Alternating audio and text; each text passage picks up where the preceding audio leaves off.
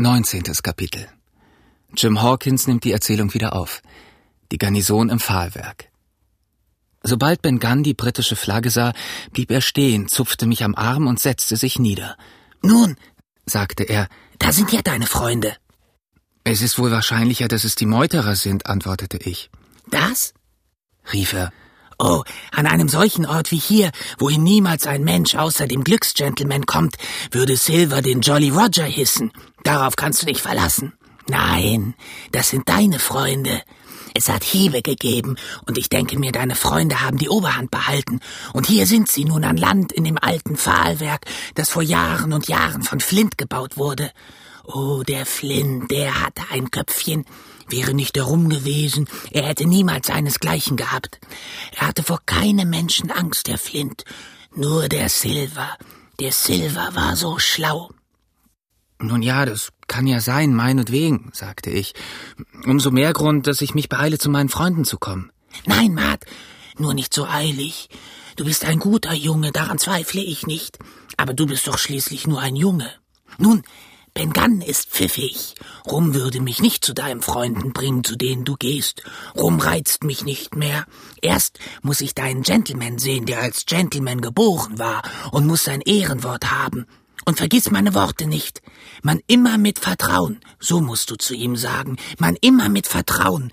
Und dabei kannst du ihn mal zwicken. Und wirklich zwickte er mich in demselben Augenblick zum dritten Mal in den Arm und machte dabei wieder das schlaue Gesicht. Und wenn Ben Gunn gebraucht wird, dann weißt du, wo du ihn finden kannst, Jim. Gerade da, wo du ihn heute fandest. Und wer kommt, der soll was Weißes in der Hand haben, und er soll allein kommen. Und dann noch eins. Du musst sagen, Ben Gunn, sagst du, hat seine bestimmten Gründe. Schön. Ich glaube, ich verstehe dich. Du hast irgendeinen Vorschlag zu machen und möchtest den Squire oder den Doktor sehen. Und du bist an der Stelle zu finden, wo ich dich zuerst traf. Ähm, und wann? Na, von ungefähr mittags bis sechs Glasen. Gut. Und nun kann ich wohl gehen? Du wirst doch nicht vergessen, fragte er ängstlich. Man immer mit Vertrauen und seine besonderen Gründe, so musst du sagen, seine besonderen Gründe, das ist die Hauptsache. Na, dann denke ich, du kannst gehen. Er hielt mich aber immer noch am Arm fest und fuhr fort. Und Jim, solltest du Silver sehen, so wirst du doch Ben Gunn nicht verraten, nein? Keine vier Pferde würden es aus dir herausziehen, nein? Und wenn die Piraten sich am Strande lagern, Jim, was würdest du dazu sagen, wenn's morgen früh Witwen gäbe? Hier wurde er durch einen lauten Knall unterbrochen, und eine Kanonenkugel sauste durch die Bäume, riss Äste herunter und schlug in den Sand ein, keine hundert Schritte von der Stelle, wo wir standen und sprachen. Im nächsten Augenblick waren wir beide in verschiedenen Richtungen davongelaufen. Eine Viertelstunde lang donnerte ein Schuss nach dem anderen über die Insel. Kanonenkugeln fuhren krachend durch die Bäume. Ich lief von einem Versteck zum anderen, fortwährend von diesem schrecklichen Wurfgeschossen verfolgt, wenigstens kam es mir so vor. Aber gegen Ende des Bombardements war ich doch wieder etwas zuversichtlicher geworden, obgleich ich mich noch immer nicht in die Nähe des Pfahlwerks wagen durfte, wo die Kugeln am häufigsten einschlugen. Nachdem ich einen Umweg in östlicher Richtung gemacht hatte, kroch ich schließlich wieder unter die Bäume am Strande.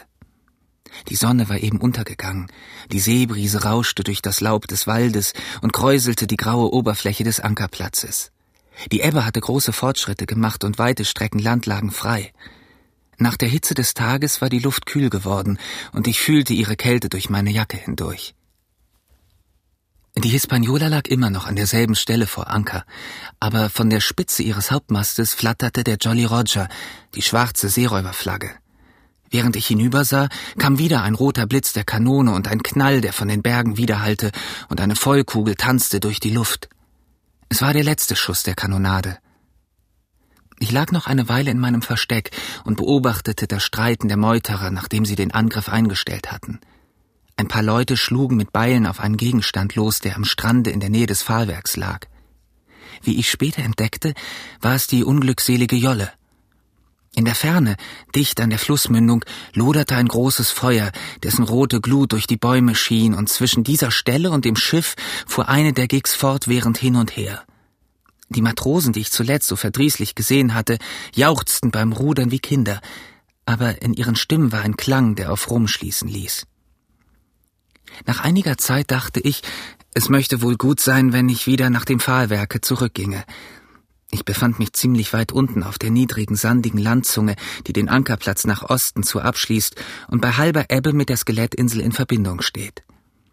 Als ich aufstand, sah ich ein Stück weiter die Landzunge hinunter aus einem niedrigen Gebüsch einen einzelnen Felsen aufsteigen, der mir durch seine weiße Farbe auffiel. Ich dachte mir, dies könnte wohl die weiße Klippe sein, von welcher Ben Gunn gesprochen hatte, und dass vielleicht einmal ein Boot gebraucht werden könnte, und dass ich dann wüsste, wo ich es zu suchen hätte. Ich schlich mich nun durch den Wald, bis ich wieder die Landseite des Pfahlwerks erreicht hatte und wurde bald von meinen treuen Kameraden willkommen geheißen. Schnell hatte ich meine Geschichte erzählt, und dann begann ich mich umzusehen. Das Blockhaus war aus unbehauenen Fichtenstämmen erbaut. Dach, Wände und Fußboden. Dieser letztere befand sich an verschiedenen Stellen ein oder anderthalb Fuß hoch über dem Sandgrunde. An der Tür war ein Vorbau, und an dieser Stelle ergoss eine kleine Quelle sich in einen recht eigentümlichen Behälter. Es war nämlich weiter nichts als ein großer eiserner Schiffskessel, dessen Boden herausgeschlagen war und den man in den Sand eingelassen hatte. Im Hause war nicht mehr viel vorhanden als die kahlen Wände, aber in der einen Ecke lag ein Stein, der als Herd benutzt wurde, und auf diesem stand ein rostiger eiserner Korb, in welchem das Holz brannte. Die Abhänge des Hügels und der ganze Innenraum des Pfahlwerks waren gelichtet worden, und mit den gefällten Bäumen hatte man das Blockhaus erbaut. An den Stümpfen konnten wir noch sehen, was für ein schöner, hoher Wald hier zerstört worden war. Ein großer Teil des Erdreichs war vom Regen hinweggewaschen worden, nachdem die Bäume es nicht mehr zusammenhielten. Nur wo das Bächlein von dem Kessel aus über den Abhang floss, war in dem dürren Sande noch ein dichter Moosteppich mit einigen Farnkräutern und verkrüppelten Gebüschen. Rings um die Palisaden herum stand noch hoher und dichter Wald, der auf der Landseite aus lauter Fichten bestand, nach der Seeseite zu aber stark mit Lebenseichen gemischt war. Die kalte Abendbrise, von der ich sprach, pfiff durch jede Ritze des ungefügen Gebäudes und wehte fortwährend feinen Sand herein, der den Fußboden bedeckte.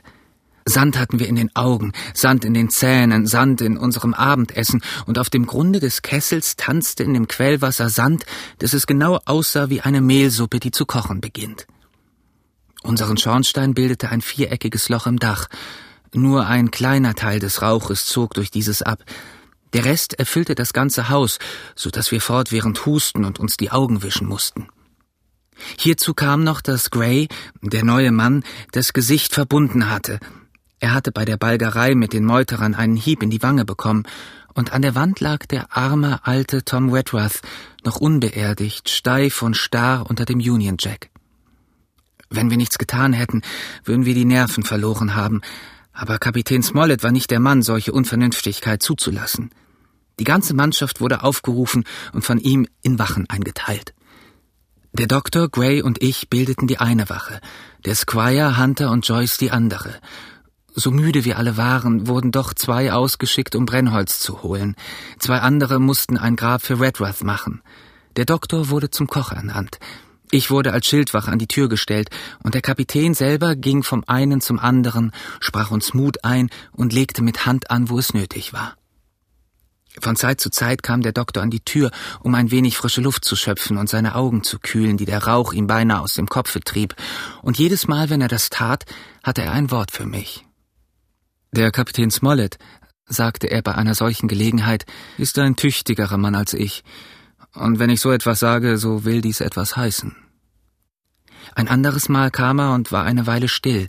Dann legte er den Kopf auf die eine Seite, sah mich an und fragte, ist dieser Ben Gunn ein vernünftiger Mensch? Ich weiß es nicht, Herr Doktor. Ich bin nicht ganz sicher, ob er seinen Verstand hat. Wenn in dieser Beziehung irgendein Zweifel besteht, so hat er ihn, antwortete der Doktor. Ein Mensch, der drei Jahre lang auf einer unbewohnten Insel gewesen ist und an seinen Nägeln gekaut hat, Jim, der kann nicht so vernünftig erscheinen wie du oder ich. Das kann man nicht erwarten. Es liegt nicht in der menschlichen Natur. Sagtest du nicht etwas davon, dass er besondere Lust hätte, etwas zu essen? Ich glaube Käse. Jawohl, Herr Doktor, Käse. Na, Jim, da kannst du sehen, dass es manchmal zu etwas gut ist, wenn ein Mensch Wert auf gutes Essen legt. Du hast doch mal meine Schnupftabakdose gesehen, nicht wahr?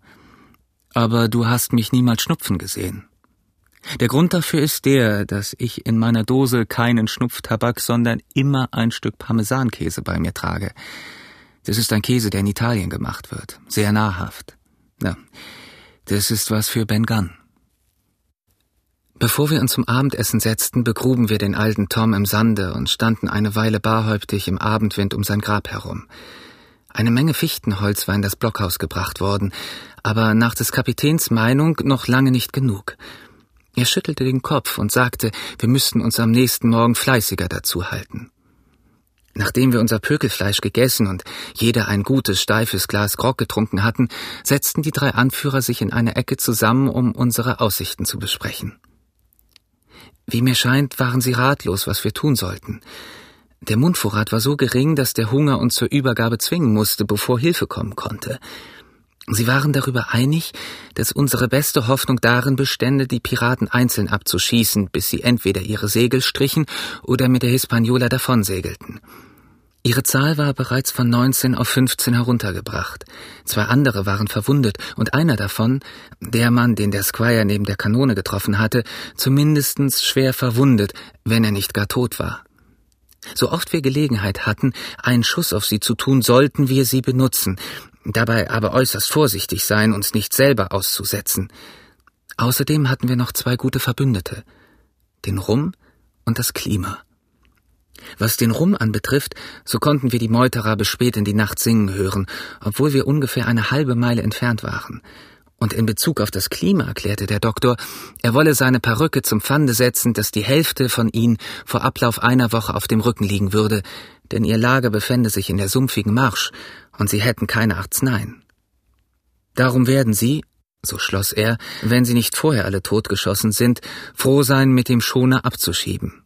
Es ist immerhin ein Schiff, und Sie können Ihr Piratenleben wieder beginnen, nehme ich an. Das erste Schiff, das ich in meinem Leben verloren habe, sagte Kapitän Smollett. Ich war todmüde, wie man sich vorstellen kann. Trotzdem wälzte ich mich noch lange schlaflos auf meinem Lager. Aber als ich endlich einschlief, da schlief ich auch wie ein Stück Holz. Die übrigen waren längst aufgestanden, hatten schon gefrühstückt und den Brennholzhaufen um die Hälfte der Menge vermehrt, als ich von einem Geräusch und lautem Rufen aufgeweckt wurde. Ein Parlamentär, hörte ich irgendeinen sagen, und gleich darauf setzte er mit einem Ausruf der Überraschung hinzu Silver in eigener Person. Dann sprang ich auf, rieb mir den Schlaf aus den Augen und lief an eine Schießscharte an der Wand.